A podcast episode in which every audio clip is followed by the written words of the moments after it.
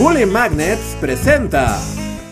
En 1848 México perdió la mitad de su territorio tras dos años de guerra. Se trató de uno de los momentos más oscuros de la historia nacional, la intervención estadounidense, o como me gusta llamarla, la invasión de los gringos de la frontera exterior. Eh, ese nombre no tiene punch. Mejor vayamos al contexto histórico. Cuando México consiguió su independencia de España en 1821, la joven nación estaba llena de bríos y esperanzas. La ruptura con la corona extranjera parecía abrir posibilidades infinitas para construir un mundo mejor, un estado soberano, próspero y con mucho futuro. Pero no fue así. La primera mitad del siglo XIX estuvo caracterizada por crisis económicas, disputas políticas, inestabilidad social y un montón de presiones extranjeras. ¿Solo el siglo XIX? Bueno, también después, pero vamos a concentrarnos en esto por ahora. La bancarrota de la nación y el constante forcejeo político entre liberales y conservadores habían debilitado a México en sus primeros años, y por si fuera poco, también había graves conflictos internacionales que hicieron notar sus primeros golpes con la pérdida de Texas en 1836 y la Guerra de los Pasteles en 1839. La pérdida de Texas es fundamental para este tema, así que si quieren saber un poco más, les dejamos un video exclusivo con toda la información en las etiquetas de acá arriba. México no reconoció en un principio la independencia de Texas, incluso hubo intentos por recuperarla militarmente, pero al final tuvieron que aceptarlo, aunque la condición era que no se anexarían a los Estados Unidos. Pero no pasó así. Desde la década de 1840, los Estados Unidos habían abrazado una política expansionista, su deseo era obtener territorios en el oeste hasta desembocar en el Pacífico. Algunos políticos incluso tenían la ambición de anexarse todo el continente hasta la Patagonia. ¿Qué? Se trataba de la doctrina del destino manifiesto de John L. Sullivan, de la que también les hablamos en otro video. Y si alguien encarnaba la ambición del destino manifiesto, ese era el presidente estadounidense James K. Polk, quien había asumido el poder en abril de 1845 con una promesa de campaña muy directa. ¿Qué vamos a hacer este periodo presidencial, señor Polk? Lo mismo que deberíamos hacer cada periodo. Ocupar Oregon y anexar Texas. Polk puso mucho empeño en la expansión. Primero, logró que los ingleses le cedieran el territorio de Oregon y después, tras varios intentos, en diciembre de 1845, consiguió que Texas fuera anexada a Estados Unidos como Estado de la Unión, aunque eso fuera una afrenta directa al gobierno mexicano. Pero eso no fue lo que acordamos. El que se fue a la villa perdió su silla. ¡Choquetes! Oh, estoy tan orgulloso que podría llorar. Pero la ambición de Polk no acabó ahí. El presidente quería anexar California y Nuevo México, así que ofreció comprarlo a los mexicanos en varias ocasiones, pero la respuesta era siempre la misma. Yo te dije que no. ¿Pero eso detuvo a Polk? Claro que no. Y es aquí donde comienza un plan super gandallita. Entre México y Texas existía una disputa sobre la frontera. Desde tiempos del virreinato, la línea divisoria entre Texas y el estado de Tamaulipas había estado fijada en el río Nueces, pero los tejanos insistían en que la frontera natural era el río Bravo, lo que aumentaba su territorio. Este espacio seguía en disputa tras la anexión de Texas a Estados Unidos y Polk supo aprovecharlo. Lo cierto es que no todos en Estados Unidos apoyaban la propuesta expansionista de Polk, así que el presidente tenía que inclinar la balanza a su favor y la mejor opción era provocar un conflicto armado con México que pudiera convencer al resto de los políticos estadounidenses de la necesidad de intervenir. Así que Polk mandó al destacamento militar del general Zachary Taylor a ocupar la zona, y como era de esperarse, se armaron los balazos. No se sabe bien a bien cómo pasó, pero el 25 de abril de 1846, las tropas de Taylor se enfrentaron al ejército mexicano, y eso bastó para que Polk declarara la guerra a México. México invadió nuestro territorio, derramó sangre de nuestros ciudadanos en territorio norteamericano y ahora tendrá que pagar.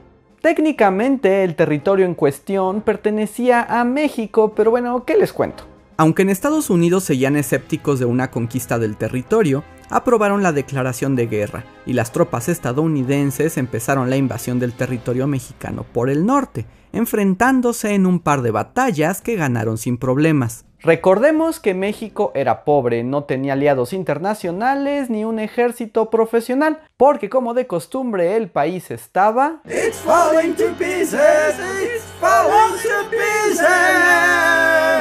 La situación puso en alerta al Estado mexicano, que respondió a la declaración de guerra el 7 de julio. Aquello fortaleció a los federalistas mexicanos, quienes restablecieron la federación, y como necesitaban un líder, adivinen por quién fueron. Santana no es un buen presidente, pero no tenemos nada mejor. Santana estaba exiliado en La Habana, pero fue llamado por el gobierno mexicano para ocupar la presidencia. Santana aceptó, pero apenas llegó se dedicó a organizar la defensa militar y dejó en el poder a su vicepresidente Valentín Gómez Farías. Farías no era muy popular entre moderados y centristas y recuerden este dato porque será importante más adelante. Santana logró levantar un ejército de la nada gracias a su conocido sistema de leva o reclutamiento forzado, y aunque no era el mejor de los generales, consiguió repeler algunos ataques de los estadounidenses que invadían por dos flancos, unos por el norte y otros por el sureste, estadounidenses que habían desembarcado en las costas de Veracruz. Los Estados Unidos tomaron California, Nuevo México y Nuevo León en el norte, así como el puerto de Veracruz en el sur. Prácticamente ya habían ganado, así que avanzaron a la capital. Santana corría por toda la República enfrentando a sus enemigos, pero para finales de febrero de 1847 se vio obligado a retirarse, lo que lastimó mucho a sus tropas mientras huía. El ejército mexicano necesitaba reagruparse, pero no pudieron porque nuevos conflictos estallaron en la capital. ¡Ay, no puede ser! El vicepresidente Gómez Farías había autorizado la venta de bienes de la iglesia para solventar la guerra, lo que hizo enojar a los católicos y conservadores de la capital al grado de que en la ciudad se armaron los balazos. Porque cuando no te basta con una invasión extranjera, siempre puedes contar con la amenaza de una guerra civil. Ah, y además estalló la guerra de castas en Yucatán. Santana tuvo que regresar a la ciudad, recuperar el orden y correr a Gómez Farías, pero su ausencia en el frente fortaleció las posiciones de los estadounidenses en todo el país. En Estados Unidos se acercaban las elecciones y a Polk le urgía que se acabara la guerra para concentrarse en el triunfo de su partido. Mandó entonces al diplomático Nicolás Petrist con el objetivo de proponer la paz a México. Su misión era ofrecer hasta 30 millones de pesos a cambio de la paz y que México cediera las Californias y Nuevo México a los Estados Unidos. Y si era necesario, podía sobornar a Santana para lograrlo. Santana fingió aceptar el soborno para ganar más tiempo, pero eso no fue bien visto por el Congreso mexicano, que le quitó al presidente la facultad de firmar tratados de paz. Ya saben, por si las dudas. El 7 de agosto de 1847 los estadounidenses marcharon a la Ciudad de México y se reanudó la guerra. En los días siguientes ocurrieron las batallas de la capital, como la de Churubusco, donde peleó el famoso Batallón de San Patricio. ¡Sí! Pero no vamos a hablar de ellos en este video. Ah. Uno a uno fueron cayendo los bastiones mexicanos, incluido el castillo de Chapultepec el 13 de septiembre, donde supuestamente lucharon los niños héroes. ¡Eh! Y de ellos tampoco vamos a hablar. Ah. Era claro que todo estaba perdido. Santana ordenó la salida de sus tropas y aceptó la rendición. El 15 de septiembre de 1847, en plena conmemoración de la independencia de México, los estadounidenses tomaron la capital e izaron su bandera en el zócalo capitalino. Chale, la verdad que eso debió sentirse bien gacho. La gente de la ciudad quiso levantarse en armas contra los estadounidenses, pero fueron sometidos al instante. Santana trasladó el gobierno a Querétaro, renunció al instante y se fue del país, dejando la presidencia a Manuel de la Peña y Peña, quien tendría que negociar la rendición. Estuvo bueno el relajito y todo, pero yo ya me voy. Hasta luego, don Santana. Nos vemos pronto, como en cinco años, o menos. Con la capital en su poder, Polk contempló la posibilidad de anexarse no solo el norte de México, sino todo el país, pero no contaba con el apoyo de su embajador.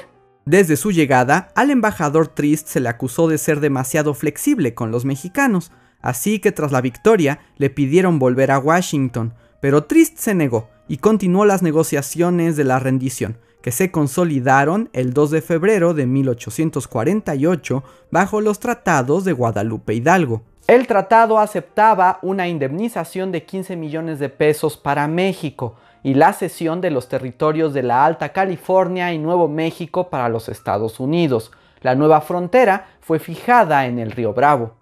México perdió prácticamente la mitad de su territorio, 2.400.000 kilómetros cuadrados.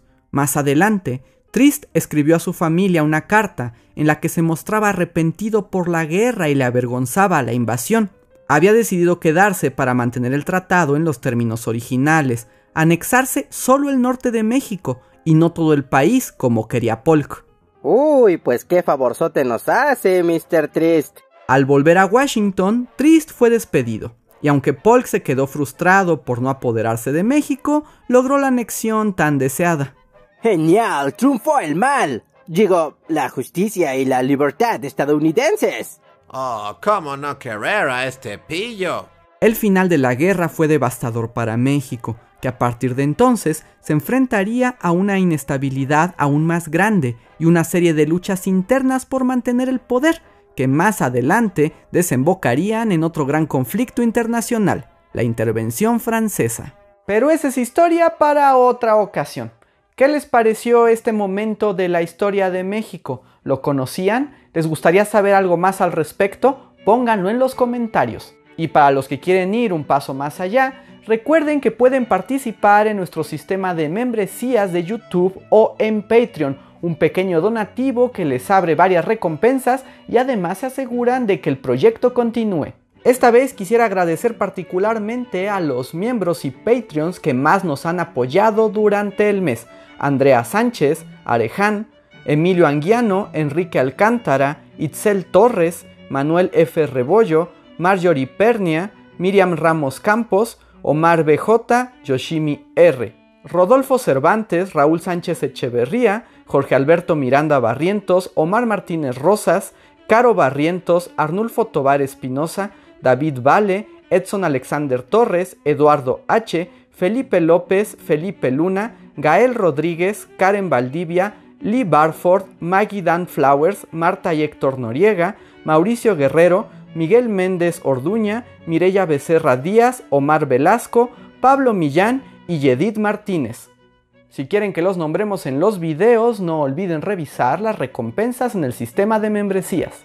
Espero hayan disfrutado esta historia trágica de México. Yo soy Andrés Alba y nos vemos para la próxima.